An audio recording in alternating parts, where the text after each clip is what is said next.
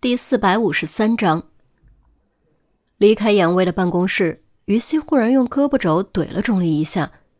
钟离莫名其妙转头看着于西，正好和于西似笑非笑的目光对上。干嘛这样看着我？钟离忽然感觉有点发毛。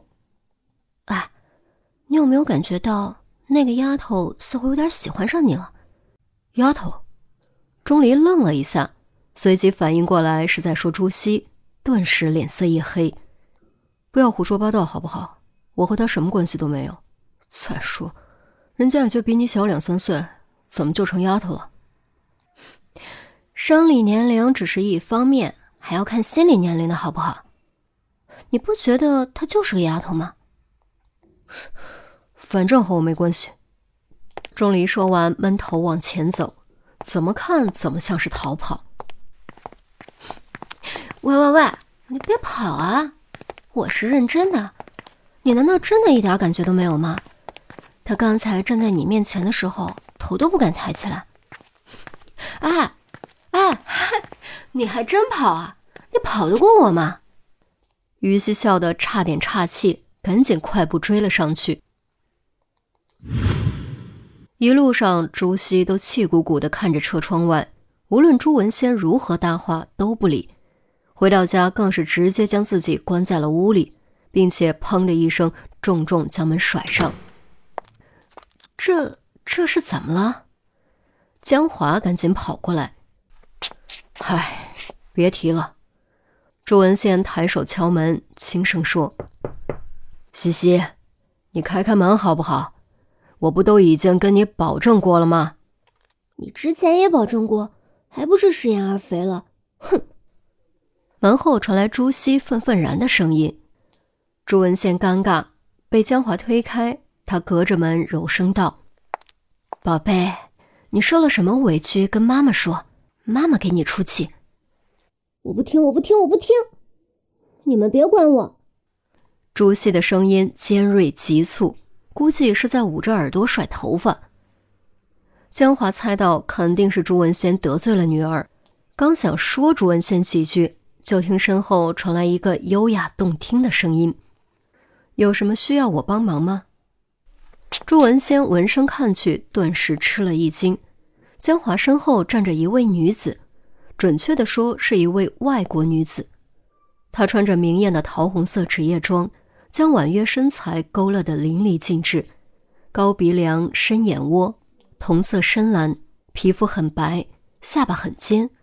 几乎让人怀疑是不是做过整容，五官总体来说不算特别漂亮，却让人忍不住想多看几眼，而且越看越觉得有味道。配上随意垂在左肩的金色卷发，愈发给人一种高贵优雅的感觉。啊，这位是朱文仙，立刻反应过来，此人刚才就在客厅里，只是自己追着女儿没注意到而已。啊，差点忘了介绍，这位是司。啊，江华想介绍，却发现自己忘了对方的名字，顿时好尴尬。我是斯提娜，朱市长幸会。外国女子主动伸出手，不经意为江华化解了尴尬。你好，你好，你的中文说的很流利吗？朱文先赶紧伸手相握。哪里哪里。四声调还是有些不太标准。斯提娜笑得很含蓄，朱文宪笑道：“谦虚可不是你们的传统。”入乡随俗。斯提娜收回手。呃，请坐，请坐。朱文先无暇再顾及宝贝女儿，引着斯提娜回到客厅就坐，并询问喝点什么。您夫人已经招待过我了。我们聊了有一会儿呢。江华附和：“，可不是嘛，斯提娜是英国商人，这次是来我们这里做投资的。”哦，投资。朱文先立刻来了精神。招商引资永远是城市发展的重要部分。他身为市长，当然很重视本市的经济发展。若能得到大规模投资，提高年度 GDP。他的履历上无疑会更加好看，仕途将更加顺畅。是的，我准备建一座大型葡萄庄园，同时也是休闲度假的山庄。目前资金都已经到位，就差地皮了。朱文先听着，心中一动：大型葡萄庄园加度假山庄，这笔投资可不是小数目。看来对方是个超级有钱的主。听你这意思，已经有看中的地方了。朱文先不动声色的问：“当然。”斯提娜从包里取出一张地图，放在桌上，指给朱文先看：“哦，这块地呀，适合倒是适合。”朱文先微微蹙眉，犹豫了一下：“这样吧，你详细跟我说说你的计划，我仔细考虑一下。”江华见没自己什么事儿了，悄然起身离开，朝朱熹的房间走去。大约一个小时之后，斯提娜和朱文先交谈完毕。斯提娜起身告辞，从双方脸上的笑容就能看出，谈的结果应该不错。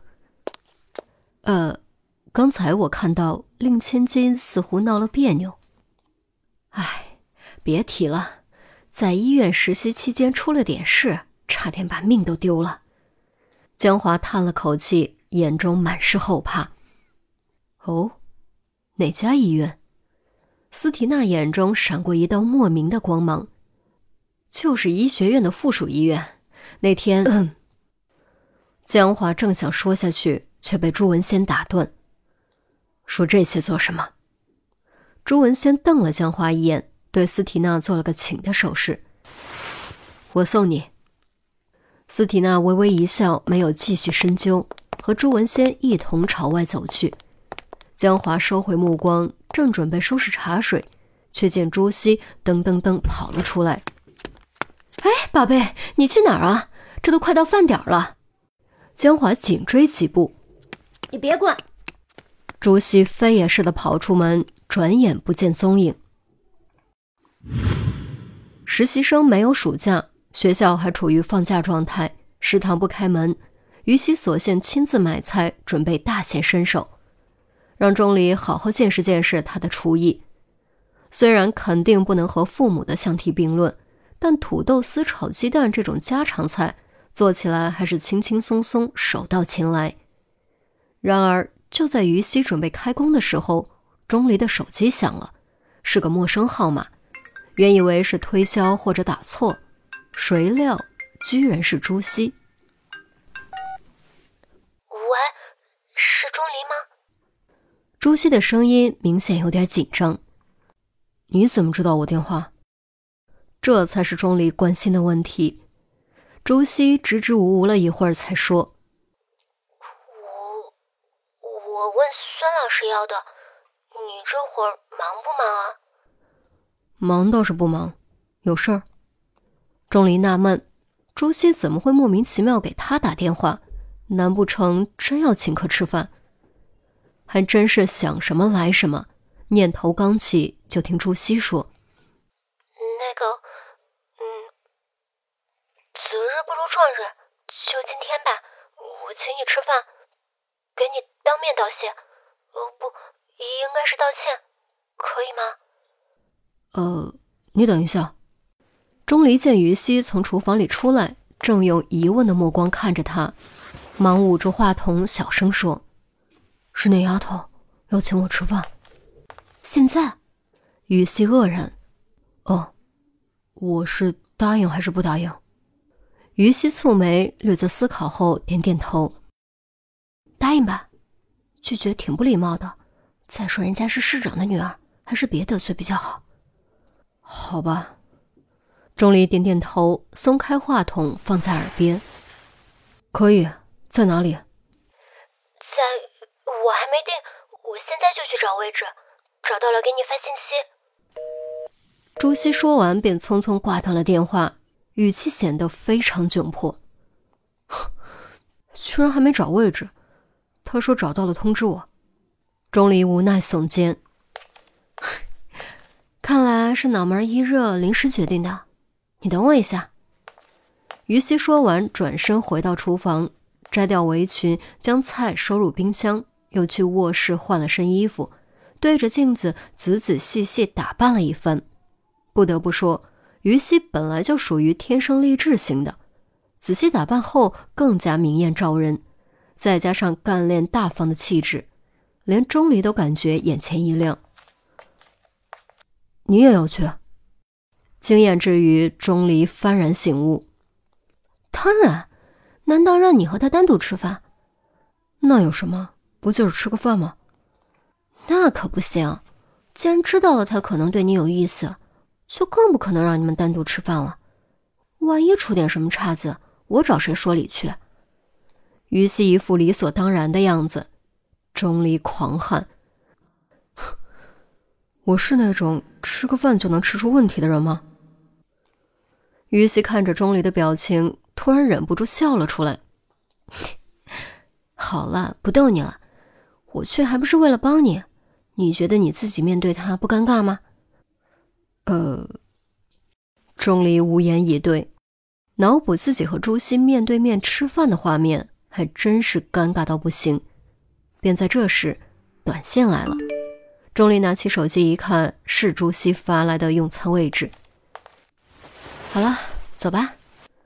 于西拿起包换鞋。你真的只是为了帮我？钟离一边换鞋一边问。于西换好鞋，眯起眼睛，做了个手枪的动作，点在钟离心口，笑道：“当然也是为了宣布归属权。你可是我男人，想抢我男人门儿都没有。”